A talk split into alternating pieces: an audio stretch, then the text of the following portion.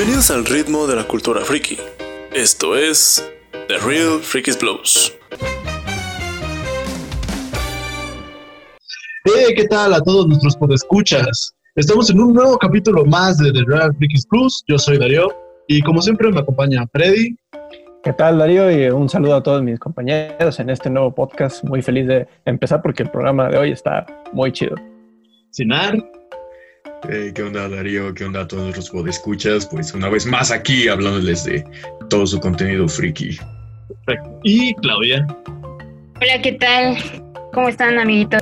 Muy bien, y pues hoy vamos a hacer un poco de, de memoria, un poco de, de recordar todas esas series que quizás a muchos de nosotros nos marcaron para empezar nuestro camino otaku, nuestro camino friki. Y hablo de aquellos animes que se, se transmitieron mayormente en el Canal 5, como lo es este, Yu-Gi-Oh!, ¿no? A alguna serie que ustedes recuerden o que sea icónica. Realmente creo que puedo hablar por todos al decir que Dragon Ball y Dragon Ball Z, porque tomamos fragmentos como del último que fue Dragon Ball, porque eso fue de los primeros que salió. Pero en lo que muchos de nosotros nos criamos, si te pones a pensarlo, fue en Dragon Ball Z. ¿Quién no se sintió Goku en el patio de recreo agarrándose a golpes con sus amigos, aunque fuera de juego? Y pues no sé, fue una experiencia muy bonita para mí porque fue como la introducción al anime, fue la introducción a todo lo que vino después. Todos los animes como lo fueron Pokémon, como lo fueron Beyblade, como lo fueron Digimon. Pero no sé, para mí es algo que creo que mencioné en el programa pasado, de que para mí no era como anime, eran caricaturas. Y de esas caricaturas me gustaba mucho cómo se veían, me gustaba mucho que pues soltaran golpes, que tuvieran diálogos tan buenos, que el doblaje me pudiera identificar con lo que decían. Y creo que eso fue para muchos de nosotros, ¿no creen? Así es. Y justamente, pues el Dragon Ball y Dragon Ball Z son los, los reyes realmente de, del anime, pues en México y a, nivel mundial, porque siguen siendo de las series más eh, conocidas, más eh, eh, respetadas y, bueno, de las que más se habla, incluso quienes no son adeptos a, al mundo del anime. Uh, una persona que realmente no, no consume anime, por lo menos conoce Dragon Ball. Y pues esto en México se lo debemos a, a Canal 5. Y bueno, y eso que ya tiene bastante, porque bueno, Dragon Ball salió en el 86, este, cuando Goku es niño, y Dragon Ball Z en el 89. O sea, estamos hablando ya de décadas eh, de antigüedad. Y una cosa que también le dio mucho cariño a las series en, en Canal 5, y creo que estarán de, de, acuerdo conmigo, es el doblaje. Realmente los actores, bueno, Mario Castañeda es el más eh, conocido, que es la voz de, de, Goku, y también era muy recurrente escucharlo, no sé, en las películas de eh, Difícil de Matar, eh, hacía Bruce Willis, y realmente era la cara de Canal 5 en términos de doblaje, pero pues también tenemos a Laura Torres, que hizo pues, a las tres generaciones de Goku, Gohan, Goten, a René García, que hizo a Vegeta, a Carlos II, y era una traducción que no era tampoco demasiada jerga exclusivamente mexicana, pero sí tenía ciertas expresiones, ciertos juegos del lenguaje que pues, te acercaban como espectador, como un espectador aquí en México, y bueno, y en Latinoamérica, porque esa traducción se, se, se transportó a otros lados. Pero, y no pues, te olvides de Lalo Garza.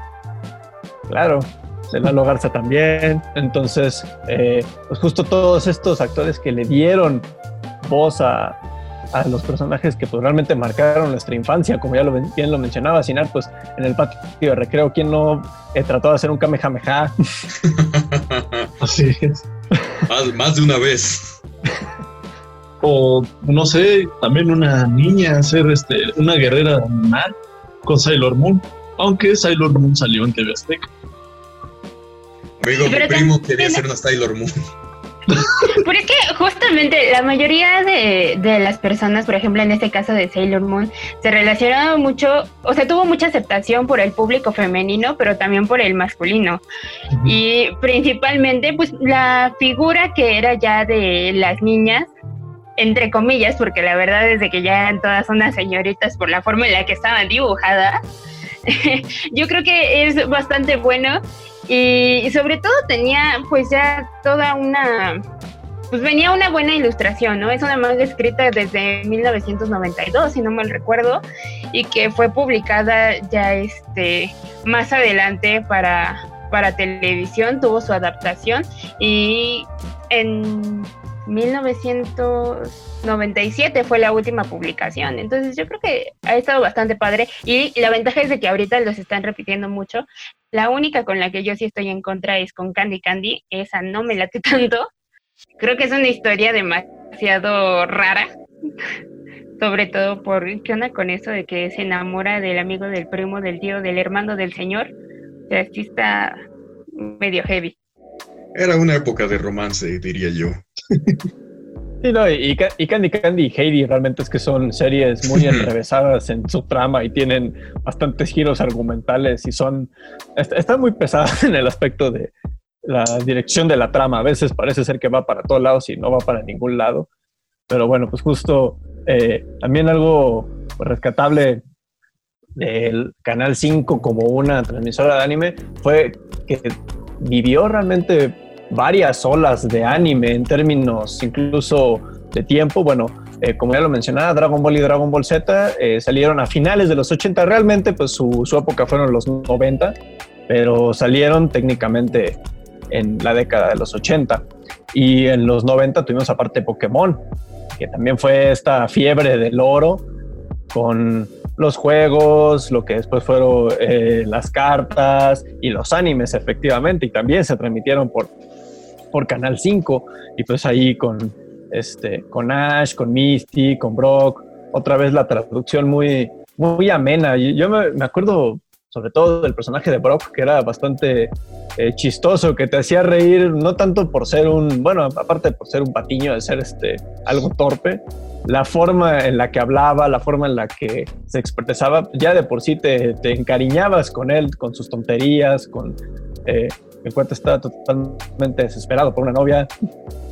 Entonces, pues realmente le da una, una personalidad al, personaje de Brock. Y bueno, Jesse y Jen, no se diga, eran a veces los que se robaban realmente el show, no nada más por sus actitudes, que ya por sí eran eh, personalidades muy fuertes, sino también por, por la traducción, por la, la actuación del doblaje. En este caso, si mal lo recuerdo, eh, sí tuvo dos eh, actrices de voz, que eran Diana Pérez y Elena Ramírez, y James estaba por, eh, actuado por José Antonio Macías, y realmente le dan una, un cariño a los personajes y, bueno, Meowth con Gerardo Vázquez. Pues Meowth era también el, como que el patiño de los patiños. Entonces, pero te reías de, sus tonterías, pero también te reías de lo que decían, de cómo lo decían. Hay que distribuirle mucho al Canal 5, pues como tú dijiste, de estas olas de anime, porque en el Canal 5 empezó a llegar series como Massinger Z o Astro Boy, eh, aunque no es anime, pues también llegó Ultraman en su momento. Eh, la abeja, ¿cómo se llama esta abejita? No me acuerdo, pero también estaba Kimba, el león blanco. Entonces. Sí, ya. Bueno, conocida en México como los Caballeros del Zodíaco. También. Y realmente hubo muchos animes muy buenos, porque recuerdo que los veía pues cada que tenía oportunidad o cada que estaban, pero no recuerdo su nombre, me acuerdo mucho de esa historia que van a creer que soy un pervertido, pero eran pues unas un grupo de morras que querían con un solo güey. Y siempre llegaba una con el, con el cabello blanco, pero no me acuerdo cómo se llamaba el anime ni ningún personaje. Pero me acuerdo que era una especie así como de harem, pero el vato pues obviamente no quería nada de eso, él solo quería estar así y vivir su vida en paz. Eran de una, bueno, tenía pintada la cara. Creo que sí. Se llama Omi Diosa, así se llama. Oh. Eh, tengo mucho que investigar. Realmente no, no me acuerdo de eso en particular, pero bueno, eso refuerza el punto de que, bueno, Canal 5 trajo a, México, trajo al idioma español una cantidad de animes y de series impresionante. Cada quien podía tener sus favoritos y como lo mencionábamos, pues realmente tuvo cada generación una serie a la que apegarse en Canal 5. Pues estuvo Dragon Ball, Dragon Ball Z para los 80s, 90s. Estuvo Pokémon en los 90s, principios de los 2000 y a principios de los 2000 también estuvo Yu-Gi-Oh! Esta serie que también tuvo... No fue una fiebre de lore tan fuerte como Pokémon, pero sí tenía pues, un protagonismo y sí llevaba a los jóvenes otakus a quererse adentrar más en este, en este mundillo. Y pues bueno, aquí eh, también como el propio canal se fue adaptando pues, a, lo que veía que eran pues, las nuevas generaciones de otakus, que también se alejaban de, de las series clásicas o las poco conocidas y ya llegaban al mainstream. Que también estoy recordando ese momento que, o sea, no nos tocó como su estreno, pero nos tocó como vestigios o pequeños capítulos que pasaban de, como ya lo mencionaba Darío, de pues animes ochenteros, como lo fue Astro Boy, Massinger Z, Meteoro incluso. Y no sé, se me hace increíble que desde hace tanto tiempo haya estado presente el anime para un público que pues obviamente ya es como la generación Z, pero que nosotros pudimos tomar un poco de eso, retomar un poco de eso. Y como sin saberlo, sin tener un concepto de lo que era el anime, de lo que era un shonen, pues lo seguíamos casi casi religiosamente y lo veíamos siempre que podíamos, si no es que esperábamos llegar de la escuela y que pasara media hora para que empezara el programa que queríamos ver, el anime que queríamos ver. Y no sé, eso nos da un contexto muy pues, chido de eso, porque si se dan cuenta, siempre hemos sido tacos, aunque no lo supiéramos. siempre. No, sobre todo este, también este contexto en el que ya nuestros padres, quizá nuestros abuelos, llegaron a ver todas estas series, pero tú les cuentas sobre el anime y ellos dicen, de, no, o sea, yo no sé de lo que me estás hablando, toda esa cultura, y les dices, oye, pero viste Astro Boy o viste Massinger Z, y pues sí, su sorpresa, oh, ¿no? De, oh, estaba súper genial esa serie, ya no las hacen como antes, o cosas así. Entonces creo que también parte de esta atribución al mundo otaku creo que ha sido en parte la participación de, del internet. Pero sí, o sea, yo le atribuyo totalmente a TV Azteca y sobre todo a Canal 5 el que pues ahora me gusta mucho el anime. Que realmente también... Perdón, pues eh, que generalmente ya es como gracias a la televisión abierta, porque incluso pues en las mañanas también teníamos este alguna, algunas series como Supercampeones y que de hecho si no mal recuerdo ahorita la están transmitiendo en el 11 no recuerdo bien porque en, la mayoría de la televisión abierta ha hecho como ya convenios con ellos para que se transmitan y ahorita pues las retransmisiones de varios como han sido Digimon, Pokémon y otros pues ha estado tomando como mayor fuerza y es todo bastante padre porque así puedes, por ejemplo, en mi caso comentar con un niño de 6 años lo que está sucediendo en televisión y de verdad, al menos a mí me gusta mucho que se emocionan y que, por ejemplo, les muestras las cartas, les muestras los tazos, por ejemplo, de Pokémon y se emocionan así como de, no manches, ¿a poco esto ya existía en tu época? sí conecta las generaciones, porque bueno, aparte de, eh, puedo pensar en Yu-Gi-Oh, que ya por sí tuvo que como cinco series después de lo que podemos llamar la original, así que ya continúan con otros personajes con breves menciones a, a Yugi, a Joy Wheeler, a Seto Kaiba, pero sigue siendo una conexión el que hayamos tenido la oportunidad de ver estas series como ya lo mencionabas Darío, pues nosotros vimos las series que primero vieron nuestros padres y pues ahorita las generaciones más, eh, más abajo de nosotros están viendo eh, continuaciones o refritos de las series que vimos nosotros, entonces hay una continuidad. En Yu-Gi-Oh! pues es este es clásico, pero también en Pokémon, pues bueno, ahorita está Dragon Ball Super, pero pues bueno, todos estos se remiten pues a, a Dragon Ball Z, a Dragon Ball, a la primera Yu-Gi-Oh!, a la primera Pokémon. Y también hay que hablar de la influencia que tuvo pues estos animes en los medios o en simplemente la creación de mercancía. ¿Cuántas papas no tragamos para tener especialmente un tazo que quisiéramos de Dragon Ball o de Pokémon?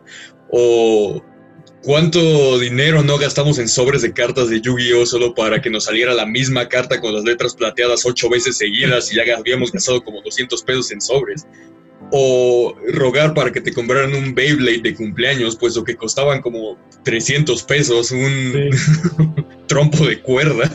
Sí, de hecho, eso también era lo que iba a comentar, que es un punto importante toda esta mercadotecnia, porque yo recuerdo que mis sobres de Yu-Gi-Oh los compraba junto con mis hermanos. Y entonces cada, cada uno nos compraba como, nos comprábamos como tres, cuatro sobres y nos costaban 20 pesos. Y venían como, si no mal recuerdo, como siete tarjetas. O sea. Yo tenía un bonche así como de tres manos, más o menos. Y, y yo creo que ahorita se las enseño a un güey que es fan de Yu-Gi-Oh! Y dice, no mames, el del mes te doy dos mil pesos. Sí. A mí me costó 20 pesos ese sobre donde venía esa tarjeta. Fue toda una, una moda y se volvió una cultura. También ahorita que mencionas los tazos, es muy importante.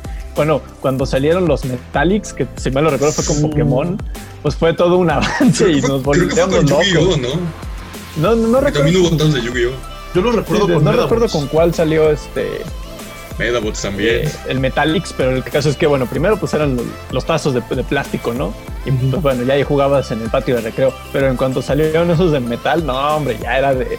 Pues el que tuviera uno de metal ya había ganado la partida realmente. Y me acuerdo que con Pokémon específicamente eh, sacaron eh, estas Pokébolas que podías así como poner los tazos Oh, uno. los peluches, los peluches. Los peluches, era genial porque pues ya llevabas con él a la escuela y pues eras ya un entrenador Pokémon y pues el que tenía dos o tres Pokébolas llenas era pues una persona que se arruinó económicamente pero pues que se veía bien cool en la escuela así con sus tres eh, Pokébolas eh, con su eh, así amarradas a la, a la- a la mochila y era genial. güey. Sí, y de hecho, lo, eh, qué bueno que recuerdas, los tazos de plástico empezaron co- con Pokémon, pero los Metallics salieron hasta que fueron los de mucha lucha, que fue donde ya incluso los empezaban a hacer más grandes. Algunos que eran como especiales y los cambiabas en el carrito de sabritas. los megametales. No, pero realmente yo me acuerdo, yo tengo un tazo de este, ¿cómo se llama? Metavi, y es, y es metálico. Es este dorado, no una, una joya ese tazo, yo todavía lo, lo conservo con todo, todo el cariño del mundo. Pero bueno, también hay que hablar un poco de las series de TV Azteca, ¿no? Porque ¿quién no va a recordar un Caballeros de Zodiaco, un Supercampeones, Sailor Moon, todas esas series, ¿no? Realmente Caballeros del Zodíaco sí fue, estuvo como a la par, era la competencia directa de Dragon Ball Z, de eso sí lo recuerdo.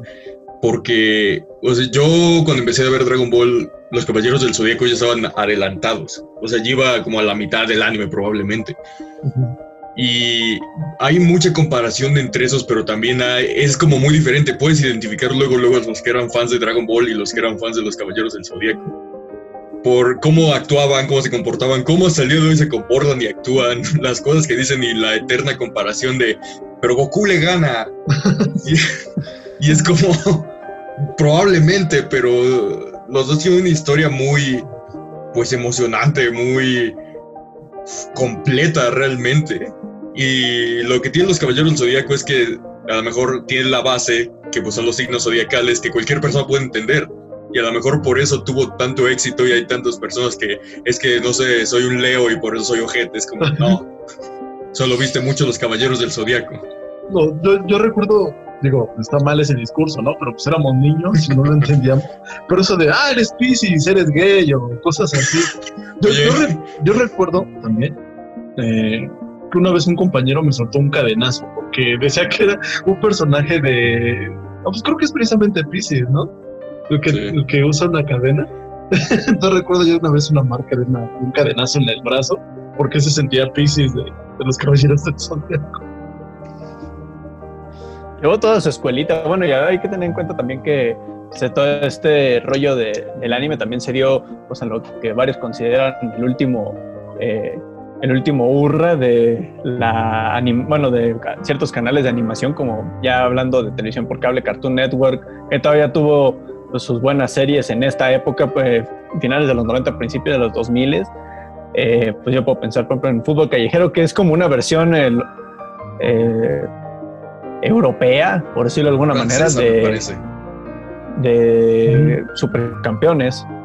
Y bueno, ya otras series que estaban también dando sus últimos aires, su- sus refritos, pero pues que ya de ahí todas estas, eh, todos estos canales de, de caricaturas pues empezaron a, a decaer. Y justo pues en esto eh, mismo pues, hay que hablar de la influencia que tuvo Canal 5, que ya lo mencionábamos, en pues traer más anime a México. Yo puedo pensar, por ejemplo, en la serie de Helsing, que bueno, la serie de Helsing ya no se transmitió en Canal 5, ya es eh, posterior, eh, ya es de mitades de los 2000, pero pues si tuvimos la, la serie de Helsing original, que fueron 13 episodios ahí en 2003, 2004, si mal lo recuerdo, eh, pues bueno, fue por la influencia de, de, Canal 5, pues que, que, abrió la puerta y ya después otros pasaron por ella.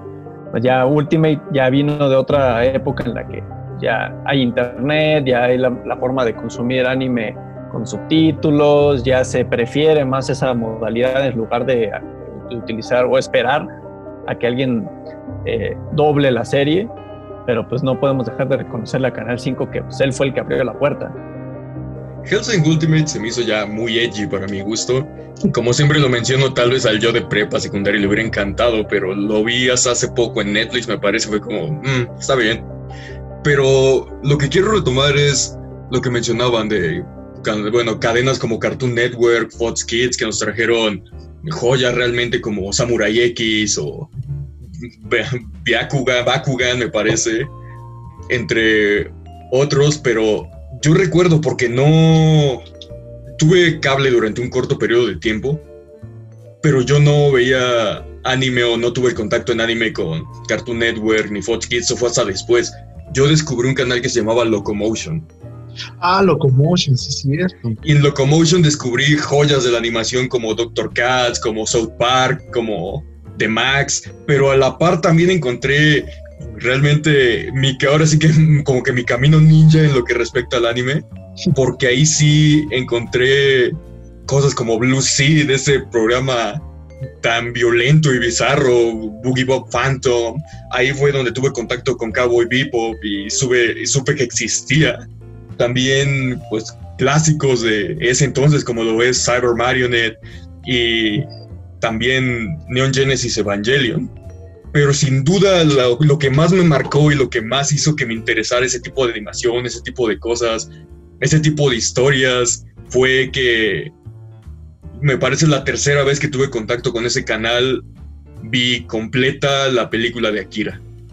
Oh, y Akira fue como la puerta que se abrió para que me interesara todo ese mundo, todas esas historias, toda esa animación, todo ese pues mundo bizarro de lo que fue el anime y agradezco cada día no tener supervisión adulta para haber estado viendo Locomotion. Totalmente. No, yo yo recuerdo también Evangelion y de hecho, gracias a Evangelion es que también me empecé a interesar en este mundillo. Fue porque lo veía en un canal que se llamaba Animax. De hecho, Animax fue como el reemplazo de Locomotion. Locomotion cerró, me parece, en 2003, 2005, por esas fechas, y todos los programas que pudieron los migraron a Animax. Pero yo ya no tuve contacto con Animax, ni, ni supe qué rollo ahí. Totalmente yo recuerdo todos los animes que pasaban en Animax y creo que Animax estuvo del 2002, 2004. Y estuvo. En realidad también estuvo poco tiempo, estuvo hasta el 2007, 2008. Pero también le atribuyo a Animax todo, toda esta, por así decirlo, colaboración para que me empiece a interesar todo esto. Sí, bueno, eh, como lo mencionamos, pues bueno, ya otros eh, tomaron la, bandera, ¿no? Como lo mencionábamos, pues bueno, tanto en cable como en televisión abierta. Bueno, yo ya eh, seguí por, por ejemplo, eh, más Cartoon Network después de Canal 5, sobre todo, bueno, en Cartoon Network eh, transmitían Naruto, que realmente fue la serie con la que me solidifiqué como otaku, pienso yo.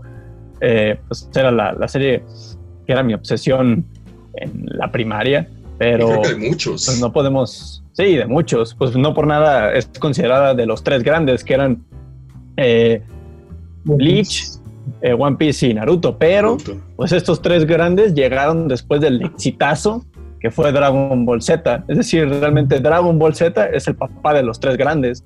Y pues bueno, Dragon Ball Z y su antecesor Dragon Ball, pues nos lo trajo eh, Canal 5 y pues con todas sus grandes actuaciones, sus grandes doblajes y pues que sí realmente pues, se comprometieron a traer Dragon Ball porque bueno, es una serie larga, pues, son eh, que 291 episodios en Dragon Ball Como todo buen shonen.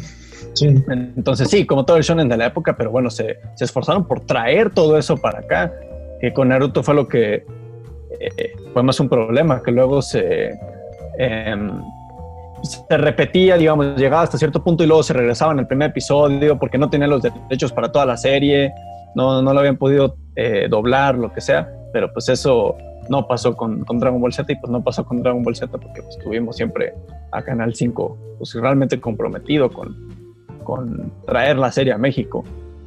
Algo que me enoja bastante es que hay mucho amor para Dragon Ball y Dragon Ball Z, pero Dragon Ball GT no tiene el reconocimiento que se merece. Porque Dragon Ball GT es una buena historia, es una historia muy interesante, muy enredada y tal vez tiene relleno, cosa que no vi por lo menos o no identifiqué con Dragon Ball o Dragon Ball Z. Pero es una de las pues historias más profundas en cuanto a Dragon Ball, porque hay que reconocerlo, Dragon Ball no tiene sentido no tiene ningún sentido y la trama es extraña, pero es un muy buen anime porque es entretenido. Y son horas de diversión. Pero GT sí tiene como una historia más profunda, quiero pensar yo. Tiene personajes más interesantes, que no los exploran a fondo, pero pues son más interesantes. Y sin duda equivocarme y sin temor alguno, tiene el mejor soundtrack que he escuchado en animes doblados al español latinoamericano. Con el simple intro de Mi Corazón Encantado es es otra cosa realmente. Y con esa versión tipo orquesta que le dan al final es todo lo que podría soñar o esperar en un anime. Sí, y también algo que me gustó mucho que comentó Freddy es de, por ejemplo, eh, la serie de, de, Naruto. ¿Y cuántos de ustedes no recuerdan que todos querían aplicar el jutsu sexy? de verdad, era la mayoría quien empezaba a morbosear con ese rollo. y era divertido, la verdad. Pero también creo que Naruto ha tenido muy buenos capítulos, o sea, al menos toda la primera parte, porque ya lo que están sacando ahorita ya lo veo excesivamente rebuscado. No sé ustedes amigos, pero siento que ya como que perdió un poquito el hilo. Las arcas de Naruto cuando era niño son muy buenas. Realmente, sí hay mucho relleno, hay extremadamente mucho relleno en Naruto y Naruto Shippuden y Boruto, pero las arcas son completas y realmente nunca pierde como que el sentido de la historia, un sentido lineal, que pues es la historia principal de pues el equipo 7 y los demás equipos, pero enfocados en el equipo 7 y los dramas que suceden alrededor. El problema fue cuando se extendió a Shippuden, que Shippuden debió acabar mucho antes de la arca de los Otsutsuki ¿Por qué? Porque ahí es donde pierde mucho sentido. Y realmente cuando lo ponen en este, spoilers por cierto, en ese concepto de, es que los poderes ninja, toda esa fuerza, todo este chakra, todo este mundo místico y mágico que crees que existe, son aliens. Y es como, aguanta, espérate, ¿qué?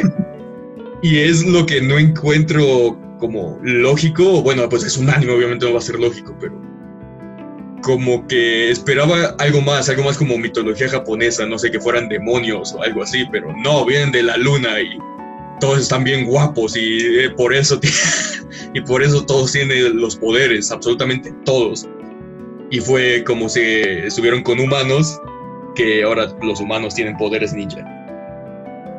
Bueno, sí tiene alguna relación con mitología japonesa, bueno, porque de hecho pues incluso la villana, la que resulta ser la villana principal que siempre estuvo atrás de todo, es Kaguya. Y bueno, Kaguya viene de un mito japonés que precisamente se supone que viene de la luna.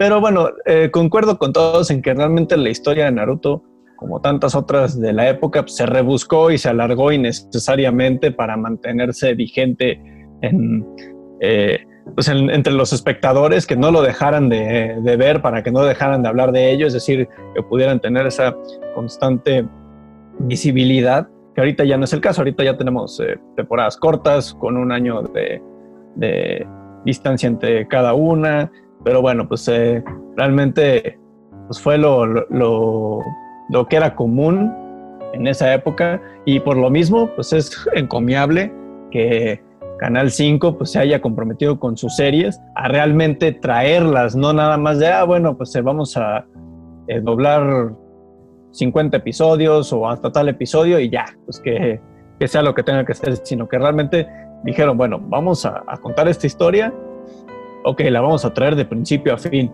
Y realmente pues se, se comprometió. Y pues como tú dices, incluso con, con joyas ocultas como es Dragon Ball GT, que yo realmente no la, no la vi mucho, recuerdo algunos episodios, pero sí recuerdo que me, me gustó en su época, se me hacía pues Dragon Ball, pues es Dragon Ball, realmente eh, sabes a lo, que, a lo que vas y te puedes llevar algunas sorpresas, como bien lo decías con, con la historia de GT, pero pues sigue siendo un, un esfuerzo que se, que se respeta, hasta el nivel de los intros, como lo mencionabas, o sea, los, los intros de Dragon Ball, de Dragon Ball Z, de Pokémon, o sea, tú lo empiezas a, a tararear y va a haber quien te siga, porque va a haber, va a haber quien vio la serie también y quien se acuerde del intro, o Los empiezas con de la letra y Digimon. alguien te va a seguir.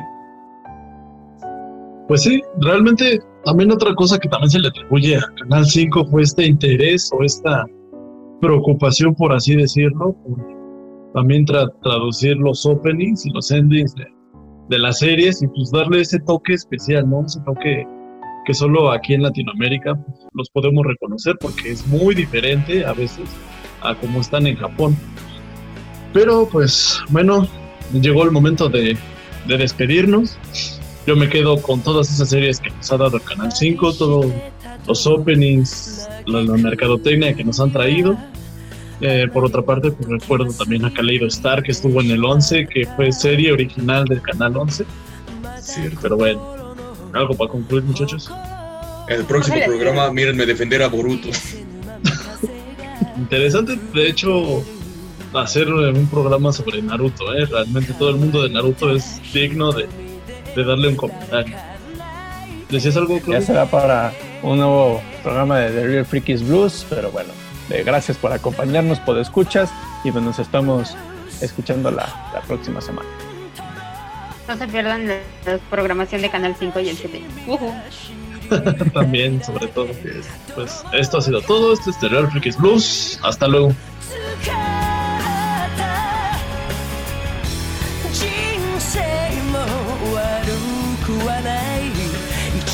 人